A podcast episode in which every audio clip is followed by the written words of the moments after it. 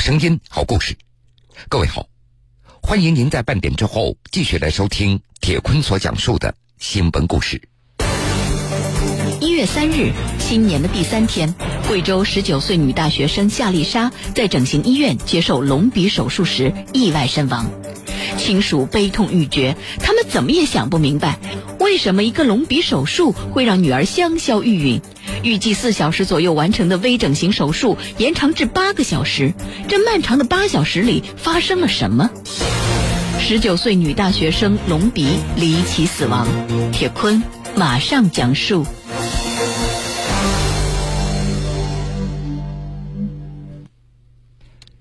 十九岁的夏丽莎是贵州省人民医院护士学校的专科学生，今年上大二，她的专业是护士。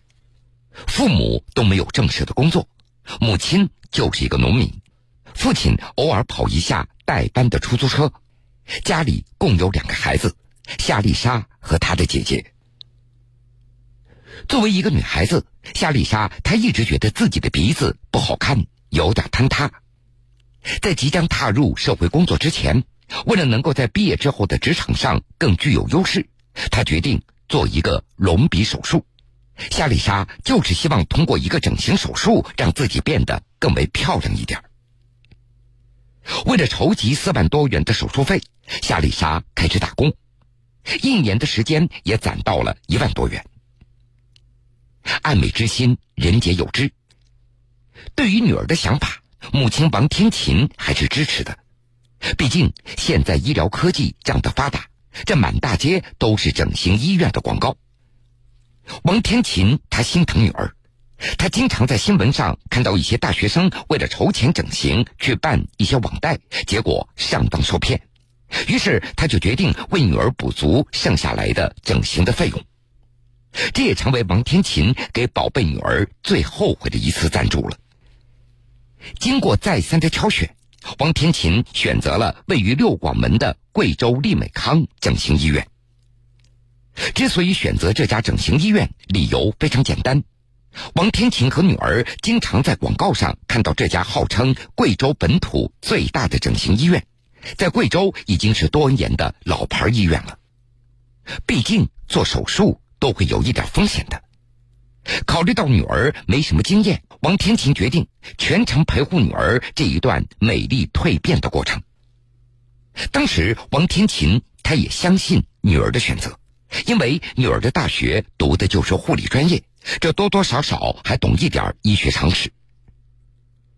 在手术之前，王天琴和医院谈妥，由利美康整形医院的一名张院长亲自主刀，并且手术前的体检结果显示完全正常。按照院方的说法，这种微型整形手术是没有风险的。声称夏丽莎所做的隆鼻手术是他们医院打出来的绝活项目。一月三号上午的九点半，王天琴陪着女儿夏丽莎去了贵州利美康整形医院。下午的一点，目送着满怀美丽憧憬和一丝丝忐忑不安的女儿走进手术室，王天琴也开始期待几个小时之后女儿变得美丽了。但是。没有人想到，这竟然是夏丽莎生前与母亲的最后一次见面了。当天下午的三点钟，外出办事儿的王天琴赶回到医院，这个时候手术还没有结束。将近下午五点钟的时候，女儿还没有从手术室走出来，王天琴再一次去询问手术的情况。现场的医护人员告知，还没有结束。这个时候，王天琴他突然发现现场有医生和护士在不断的跑动，手术室外的走廊上有一些护士和医护人员表现的非常的慌乱，他突然有了一种不祥的预感，但是没有人去理睬他。现场的医护人员都在忙活着，没有人给王天琴解释到底发生了什么。一直到下午的六点，王天琴他终于坐不住了。因为女儿已经进手术室五个多小时了，已经超出了此前院方所说的三四个小时就可以做完。一直到晚上七点半，在这期间，王天琴她三次来到手术室的门口，现场的医护人员前两次的回复那都是“不要着急，手术还在做”。七点钟再去询问，正巧碰到给女儿做手术的张院长出来了，告知王天琴手术做完了，正在恢复，让王天琴在病房等候着，恢复好以后，病人就会推下来了。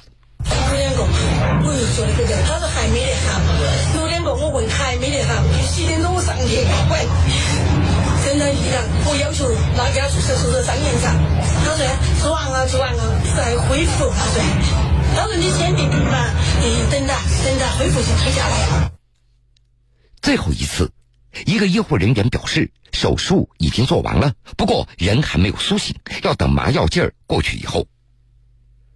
晚上的八点钟，几个医院的工作人员主动的找到王天琴，说了一句：“把东西收拾一下，跟我们来一趟。”在利美康整形医院五楼一间漆黑的房间里，院方告诉王天琴。你的女儿麻药过敏，已经被送医抢救了。由利美康医生签字的一份手术记录文档，则记录了当时的经过。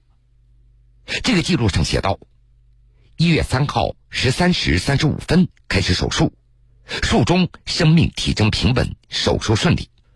十七时二十四分手术结束，开始实行麻醉复苏，没有拔管。患者于十七时三十分突然出现四肢强直痉挛，体温四十一点六摄氏度。十七时四十四分，患者体温上升到四十二度，血压降低，皮肤苍白，四肢冰凉。期间，医生进行多种方式的抢救，但是在十八时四十七分出现血压降低，脉搏测不出，心率降到每分钟二十五次，呼吸机维持呼吸。考虑是恶性高热，继而进行抢救。晚上七点半左右，立即转到贵阳医学院进一步治疗。但是，那个时候正在手术室门外焦急等待的王天琴，她并没有看到自己的女儿被从手术室推出来送往医院抢救。一位自称是当天晚上到利美康手术室现场参与抢救的贵州医科大学附属医院的工作人员，在与夏丽莎的姐姐在微博当中聊天中透露，说患者送走的时候，那是从后面的楼梯给送走的。这就意味着，在这一段时间里，涉事医院的医护人员甚至是主刀医生，故作镇定的向夏丽莎的家里人刻意隐瞒了夏丽莎的危急的情况。而更让王天琴绝望的是，医院竟然偷偷在后门将女儿转移到了贵州医科大学附属医院。一月三号下午的一点钟，在母亲的注视下，夏丽莎被推进贵州利美康医院的手术室。八个小时以后，母亲等亲属在附近的贵州医科大学附属医院再次见到女儿的时候，夏丽莎已经因为抢救无效而宣告死亡。为了还原夏丽莎转院时的真实的情况，记者联系了贵州医科大学附属医院。根据该医院一位知情人士透露，病人转院的时候瞳孔已经散大了。根据家属提供的一份电话录音，该院医生曾经表示，夏丽莎晚上八点十五分进入他们的急诊抢救室开始抢救，但是抢救了半个小时仍然没有自主呼吸和心跳，于是。宣布死亡。八点十五分进了我们的急诊抢救室，就开始 CPR，就开始抢救。但是抢救了半个小时，宣布现在仍然没得自主呼吸和心跳，我们就宣布死亡。那么，在这有一个问题：涉事的贵州利美康医院为什么要隐瞒夏丽莎的真实情况呢？院方负责人刘德东在接受记者采访时作出回应，他说。由于患者那是全身麻醉，插着管子，转院有一定的风险，所以实施就地抢救。但是刘德东也坦诚，医院没有与患者家属提前做好沟通。用他的话说，在这方面医院做的不是很到位，因为当时都忙于抢救，对这种病人医院也没有太多丰富的经验。因为恶性高热在全国都是罕见的。当时是抱着一种幻想，能够在医院里就地把患者给抢救回来。这个呢，其实可能这方面我们做的不是很到位，因为当时都忙于抢救，因为这这种病人呢，其实我们没有太多的丰富的一个经验，因为在全国都是很少见的。当时还是抱着一种幻想，能够在我们医院就地把它抢救回来。一个简单的隆鼻手术，医院为什么会选择全身麻醉而不是局部麻醉呢？这也成为夏丽莎的姐姐夏元心解不开的心结。在她看来，这家医院还是可以的。没想到这个全麻手术把妹妹的生命给带走了。啊，我就觉得哦，其实还这医院还可以，就算是还给我妹妹全麻，但是我没想到这个全麻把把我妹妹的生命给带走了。为此，家属质疑夏丽莎的死因或者和院方的抢救流程有着关系。为了查清楚夏丽莎死亡的原因，家人递交了司法鉴定申请。一月五号，工作人员完成了对夏丽莎尸检取样的工作。现场的工作人员表示，将在一个月左右出具鉴定结果。目前来说，觉得还还不能确定他的这个明确的死亡原因啊。呃，具体的话呢，我们就要回去继续进行这个呃检查啊，进行化验啊。我相信你们也是希望拿到一个这个科学的鉴定结论，这是没有问题的。我们也是希望我们的这个鉴定结论是能够炸得出脚的啊，经得住检验的。所以这个我们会非常慎重。夏丽莎选择的整形医院，那是贵州列美康外科医院。它隶属于贵州利美康外科医院股份有限公司。这家公司主要从事整形外科、口腔科、激光微整科等整形美容服务。二零一五年六月四号在新三板挂牌目前，利美康市值四点零二亿人民币。同时，利美康对外投资有二十四家公司，主要为利美康在贵州省内以及北京、广州、湖南、深圳、成都等地的分公司。一月七号盘前，利美康发布紧急停牌公告称，因为预计应披露重大信息，在披露前已经难以保密或者已经泄露，可能或者已经对股票转账价格产生较大影响，所以自今日起。紧急停牌。公告同时还表示，二零一九年一月三号，某顾客在本公司接受隆鼻手术以后发生意外，相关部门正在进一步的调查，本公司正在积极配合公安、卫计等部门的调查，一切以司法鉴定结果为准。本公司后续将及时跟进，并且发布事件的进展情况。夏丽莎的主诊医生张志毅。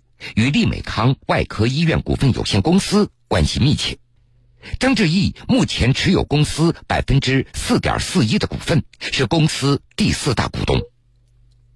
利美康公司公布的一份高管简历显示，张志毅从一九八七年七月到一九九二年九月任职于贵州省遵义市第一人民医院，一九九二年九月至二零零三年九月任职于贵阳利美康。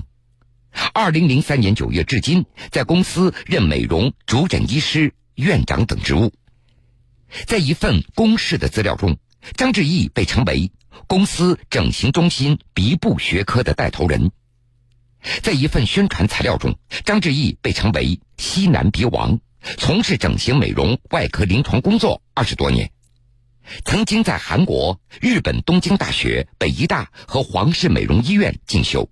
多次赴韩国、日本、台湾、泰国等地进行学术交流，发表学术论文十多篇，将国际先进的鼻部整形手术引进到贵州，对鼻部整形手术有着独到的见解和创新意识。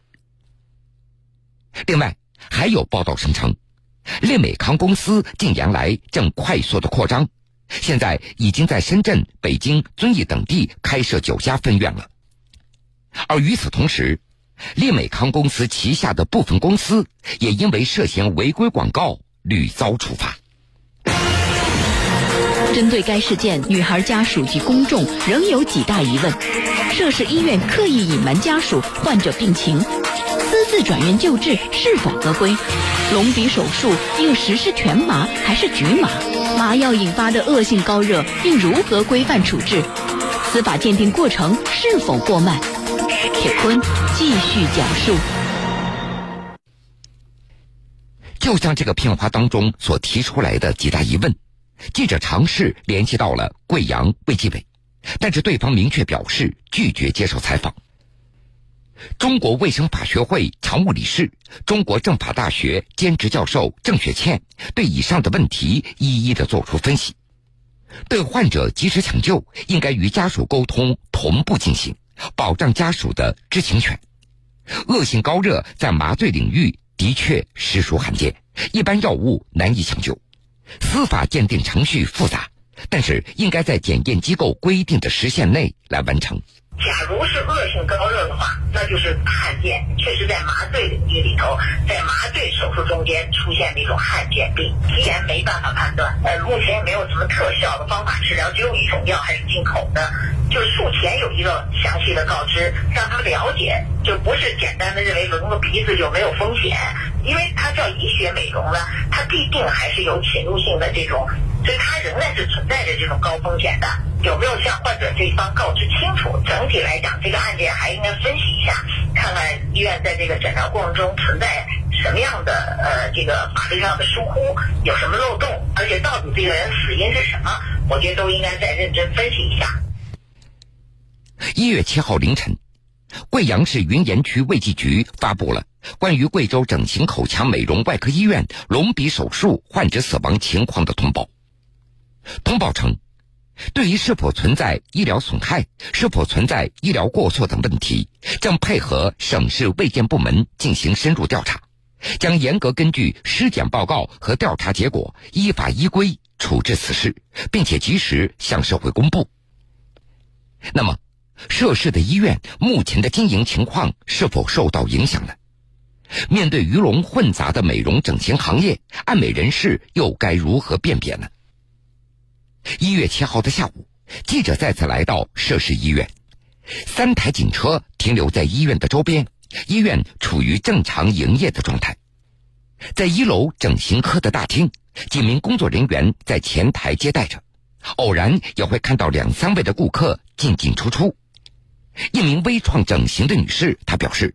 已经知道这起事故了，她也会对比多家美容医疗机构，然后进行选择，同时拒绝进行侵入式的手术整形。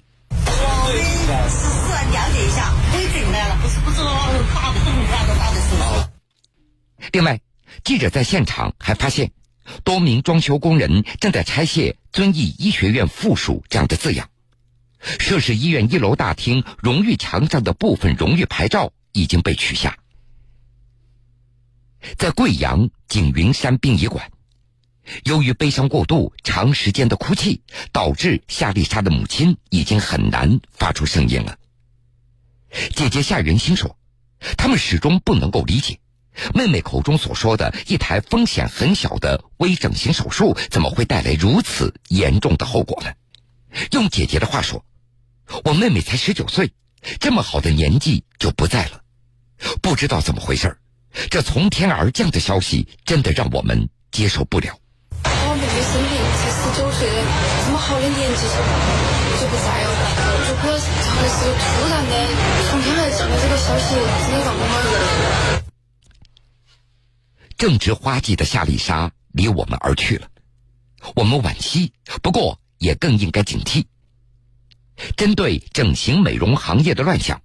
中国卫生法学会常务理事、中国政法大学兼职教授郑雪倩给出了建议。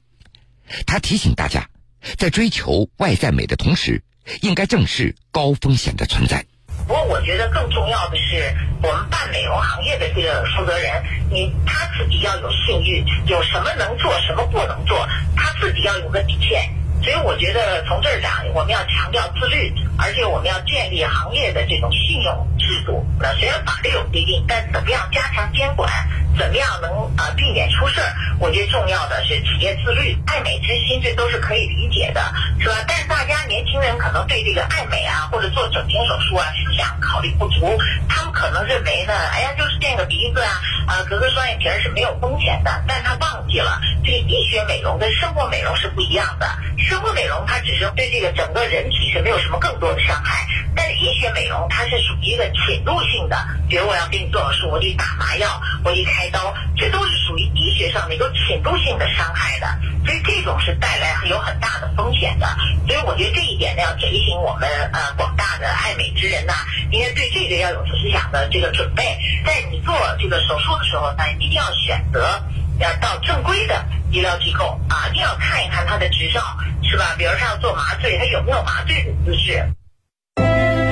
现实的是是非非，人生的悲欢离合，的悲欢离合，生活的酸甜苦辣，甜苦辣，新闻故事，我的故事，故事，他的故事，还有还有你的故事，你的故事。